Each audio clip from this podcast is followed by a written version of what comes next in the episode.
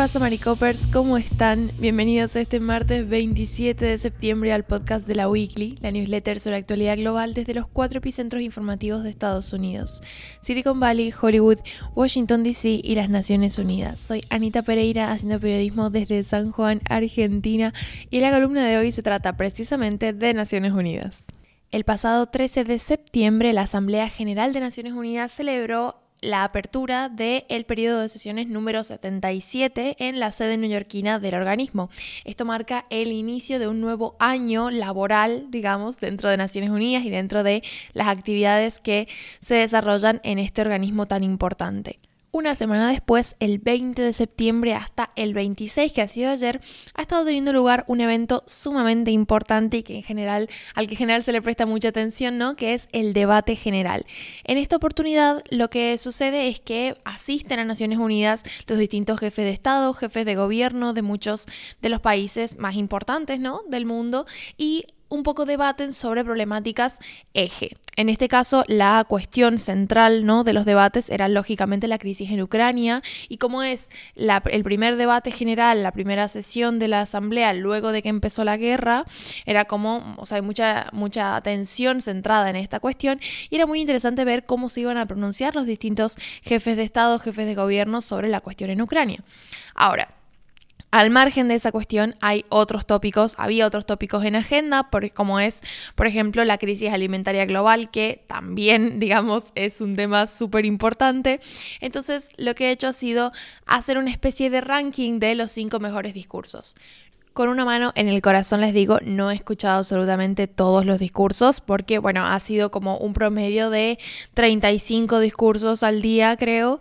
Entonces, eh, bueno, son muchísimos, la mayoría dura entre 20 y 40 minutos, entonces era un poco imposible ponerme al día con todos, pero atendiendo a que uno de los tópicos eje ha sido la cuestión en Ucrania, bueno, me he ido enfocando ¿no? en escuchar los discursos de los países que más tienen que ver con toda esta crisis, que más se relacionan o que más influencia pueden llegar tener y también he estado con un ojo en la cobertura internacional de los distintos medios de comunicación, a qué discurso se le ha dado más cabida y demás. Así he llegado a este ranking de cinco discursos y una mención de honor. Eh, pero bueno, si alguno de ustedes ha estado siguiendo todo este debate general y ha escuchado algún otro discurso que le ha parecido interesante, me encantaría, y esto posta me encantaría que me lo dejen en comentarios, porque así lo puedo ver, yo que soy tan friki de toda la cuestión Naciones Unidas y demás, me encantaría tener una recomendación, así voy a buscar ese discurso y lo leo sabiendo que tiene alguna cuestión a la que prestarle especial atención. Bien, en el puesto número 5 he puesto el discurso de Mahmoud Abbas, que es el presidente del Estado de Palestina.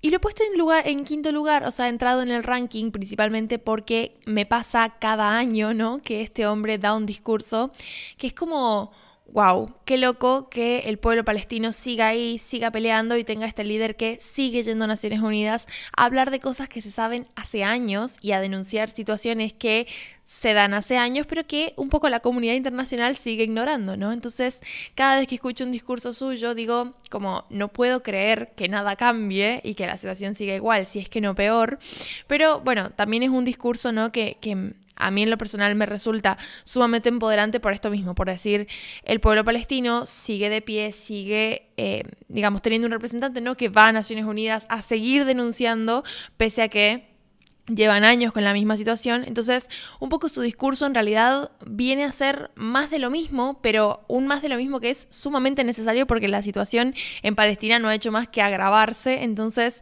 em, sigue siendo necesario eh, este discurso y esta insistencia. ¿Qué es lo que destacó Abbas en su discurso? Bueno, principalmente la identidad nacional del pueblo palestino, la cuestión de todo el sufrimiento que tienen los palestinos y que tal cual lo dijo Abbas, el mundo testigua todos los días, y es esto que les decía, como no ha dicho nada nuevo, pero en realidad porque la comunidad internacional elige ignorar toda la cuestión en la, en la situación de la franja de Gaza. Pero sí me pareció interesante, por ejemplo, que habló de la normalización de las relaciones entre Israel y algunos vecinos como Emiratos Árabes Unidos y Bahrein, porque básicamente dice que esto eh, viola la iniciativa de paz árabe, que lo que contempla es una coexistencia pacífica con Israel, sí, pero una vez que termine la ocupación y una vez que Israel respete el trazado de fronteras y no esté constantemente con un fuego abierto hacia la franja de Gaza con el objetivo de anexionar más territorio. Entonces yo un poco sentí como que Abbas estaba em, acusando a Emiratos Árabes Unidos, a Bahrein, ¿no? De, de, pasar página con el asunto Israel y de seguir adelante cuando en realidad la cuestión con Israel no está solucionada para el Estado de Palestina y que sigue siendo, digamos, un, un problema tan vigente como hace 70 años. De hecho, Abbas eh, habló, ¿no? De que la gente actualmente en Palestina son hijos y nietos de la persona que vivieron la Nakba, que es este gran evento en el que se desplazó al pueblo palestino. Eh, y bueno, puse una cita muy textual que dice, ¿hasta cuándo seguirá bajo la ocupación israelí el pueblo palestino y hasta cuándo quedará la cuestión de los millones de refugiados palestinos sin resolverse con justicia como lo estableció la ONU hace más de 70 años? Entonces, eh, incluso Abbas llegó a Naciones Unidas sabiendo que viene a plantear cosas que no son nuevas y necesidades que no sorprenden a nadie, pero que siguen necesitando de la comunidad internacional y de una respuesta de la comunidad internacional para actuar. Y en esto también hizo referencia a, eh, bueno, de alguna forma se las arregló para mostrar que los palestinos no se van a rendir, pese a que el panorama es sumamente oscuro para ellos, ¿no? Con todo esto que, mencionaba antes. Pero también habló de que van a seguir insistiendo con la idea de tener elecciones, tanto parlamentarias como presidenciales, y que son eh, comicios, ¿no? Que se ven interrumpidos por la cuestión de Israel y por los avances de Israel, ¿no? Que de alguna forma hay que responder, contrarrestar, defenderse, etcétera. Entonces, no permiten que haya la suficiente paz como para pensar en unos comicios. ¿Qué tan cierto es esto? Lo podemos charlar en otra ocasión, pero lo que sí me pareció destacable es que Abbas eh, llamó al secretario general de la ONU a convocar una conferencia internacional para el año que viene, a comienzos de 2023, en la que participen todos los actores implicados para impulsar un proceso de paz genuino. Como que un poco están queriendo echarle leña al fuego, ¿no? Como, bueno, esto ya que, que, que se empiece a querer resolver en serio. Pero bueno, de ahí a que suceda, veremos.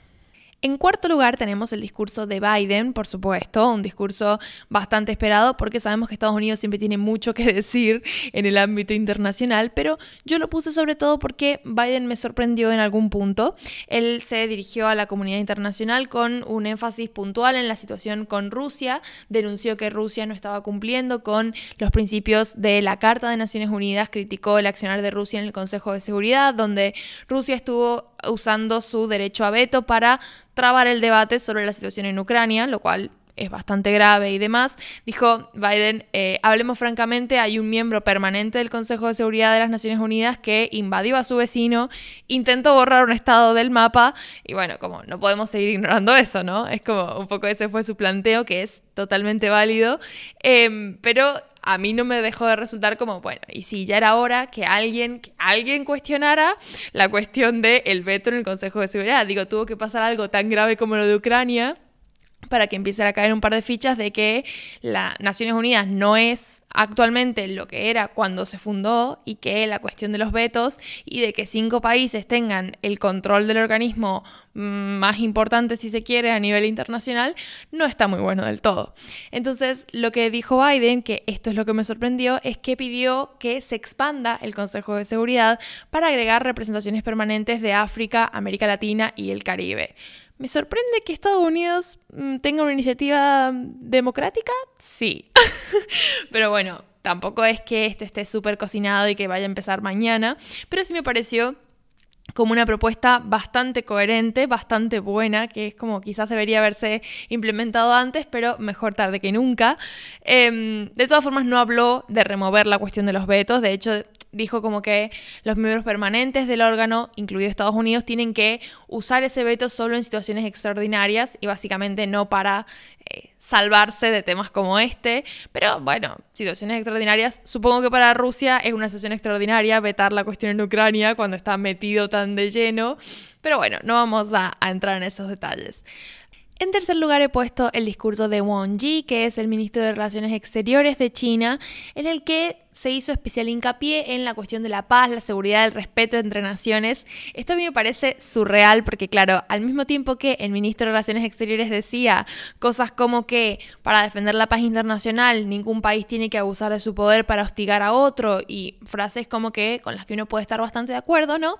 Al mismo tiempo que decía esto, hablaba de que eh, China solamente, o sea, que solamente va a haber una paz verdadera en el estrecho de Taiwán cuando China esté reunificada. Es decir, cuando China logre imponerse sobre Taiwán. Entonces, claro, sumamente contradictorio porque eh, ningún país debe abusar de su poder para hostigar a otro, pero bueno, no estarían como reconociendo a Taiwán dentro de esa cuestión.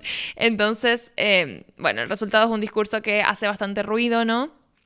Porque básicamente pone a China en este lugar que de hecho ha tenido históricamente como de, bueno, regir sus relaciones internacionales bajo el principio de no intervención, no entrometerse en disputas entre otros países. De hecho dijo, todo aquel que instiga guerras en terceros países puede acabar quemado. Entonces, un poco su postura sobre Ucrania es, resuélvanlo pacíficamente porque no tenemos intenciones de entrar en este conflicto nosotros, pero sí que Taiwán no es como una cuestión que esté abierta a la negociación pacífica, sino que de hecho, eh, lo que dijo el, el canciller fue que China va a combatir cualquier acción separatista, incluyendo las injerencias extranjeras que apoyen estas acciones separatistas. Entonces, eh, fue un mensaje no solamente para Taiwán, sino para el resto del mundo también y en especial a Estados Unidos, que ha dicho en varias oportunidades como que apoyaría a Taiwán, ¿no?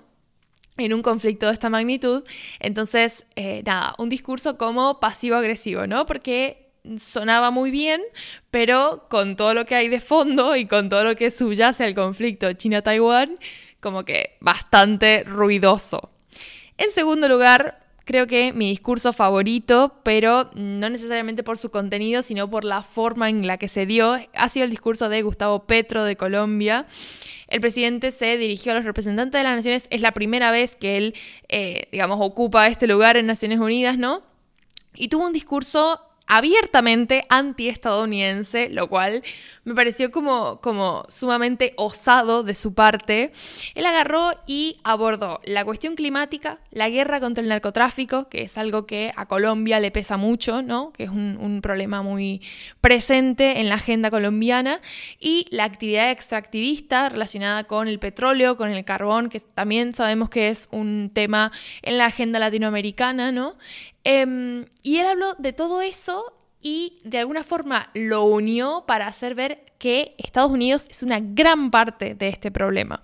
Entonces, eh, él habló como de la falta de regulación del capital y del daño que está haciendo esta como fiebre consumista en la que estamos todos sumidos por el, el propio sistema capitalista, ¿no? Eh, y habló de cómo hay una doble vara con cuestión a la adicción, o sea, cómo se habla de la cocaína, de todo ese tipo de drogas, ¿no? Que, no deja de ser cierto como un problema que hay que solucionar, pero luego con eh, otras adicciones, como él le dijo, em, al petróleo y al carbón, por ejemplo, que generan actividades extractivistas súper dañinas y que son finalmente las que han desencadenado la cuestión climática, ¿no? Con la que ahora hay que lidiar. Em, de eso como no se habla como algo grave, no se habla como algo que haya que tratar, que haya que solucionar con urgencia, y es esta doble vara un poco la que molesta al em, presidente de, esta nación sudamericana. A mí lo que me gustó particularmente es su forma de hablar. Creo que Petro tiene una oratoria muy buena y tiene una forma de ilustrar eh, su discurso, ¿no? Tiene una forma de elegir palabras que es como que de alguna forma tienen muchas imágenes visuales y hacen que su discurso no pase desapercibido, sino que constantemente te está interpelando, constantemente su oratoria te está invitando a que prestes atención a lo que está diciendo y eso es algo que me encanta, o sea, que, en cualquier persona que logra hacerlo me llama muchísimo la atención, pero también eh, me pareció como muy sorprendente que haya llegado una crítica de esta magnitud de Naciones Unidas. Quiero decir, que un dirigente haya usado su discurso para criticar el sistema que nos gobierna a nivel global, ¿no? Y que a fin de cuentas es el responsable de la crisis climática, que es una crisis global y que es una crisis que se trata en los foros internacionales porque no hay manera de solucionarla desde las fronteras de un solo país, ¿no? Entonces, eh, nada, me pareció sumamente destacable. Los invito a que escuchen el discurso porque más allá de que se puede cuestionar, bueno, su orden de prioridades, etcétera, creo que es un discurso como ahí, para, para, ver y para escucharlo y para decir, che, ¿qué, ¿qué tal esto que nos está planteando, no? Como para pensar. Sin embargo, el primer lugar es para el discurso más esperado, creo, de toda la sesión, que es el discurso de Sergei Lavrov, que es el eh, ministro de Asuntos Exteriores de Rusia. Obviamente todos queríamos saber qué iba a decir Rusia con eh, toda esta cuestión en Ucrania, ¿no? Cómo se iba a parar frente a la comunidad internacional a hablar de lo que está pasando cuando todos sabemos que es así de grave y que eh, no tiene justificación alguna. Bueno, lo que hizo Lavrov fue mm, básicamente irse por las ramas porque básicamente se enfocó mucho en denunciar que las naciones occidentales están impulsando una fobia hacia Rusia, una fobia sin precedentes le llamó, como, bueno, nos están tratando de demonizar. Y se concentró mucho en esa parte y no tanto en la parte de lo que están haciendo en Ucrania, si bien hubo un momento en el que eh, defendió, por ejemplo, los referendos que sabemos que se están llevando a cabo en las provincias de Donetsk, Luhansk, Zaporilla y Gerson para definir el estatus político y cuando hablamos de definir el estatus político, también hablamos de un poco justificar una posible anexión por parte de Rusia, eh, que bueno, que tiene que ver con las intenciones rusas desde el comienzo mismo de la guerra, ¿no? Hay cuestiones que han estado claras, como quien dice, desde el principio. Pero, por ejemplo, una, una frase, ¿no? Que me saco del discurso de Lavrov dice, la diplomacia está siendo reemplazada constantemente por sanciones ilegales contra los competidores en la economía, los deportes, el espacio de información, los intercambios culturales, y en general en el campo de los contactos entre las personas. Entonces, que este tipo se vaya a Naciones Unidas a quejarse de que los están dejando de lado en los deportes cuando están eh, llevando a cabo una invasión contra un país soberano, me parece surreal y también una de las razones por las que este discurso ocupa el primer lugar, porque bueno, un poco habla de esta es la posición de Rusia en toda la cuestión. Em, pero bueno, antes de irme, hago una mención especial al discurso de Gabriel Boric de Chile, principalmente por una frase que tuvo que me parece que si sigue eh, por este camino, probablemente mm, lo recordemos como un líder destacado, ¿no? Él dijo sobre la cuestión de la, victoria del rechazo en el referéndum constitucional, esto que hablamos en la newsletter, de que, bueno, no se aprobó este primer borrador de la constitución, pese a que hay, una clara, eh, hay un claro deseo de la ciudadanía chilena por cambiar la constitución que tienen actualmente.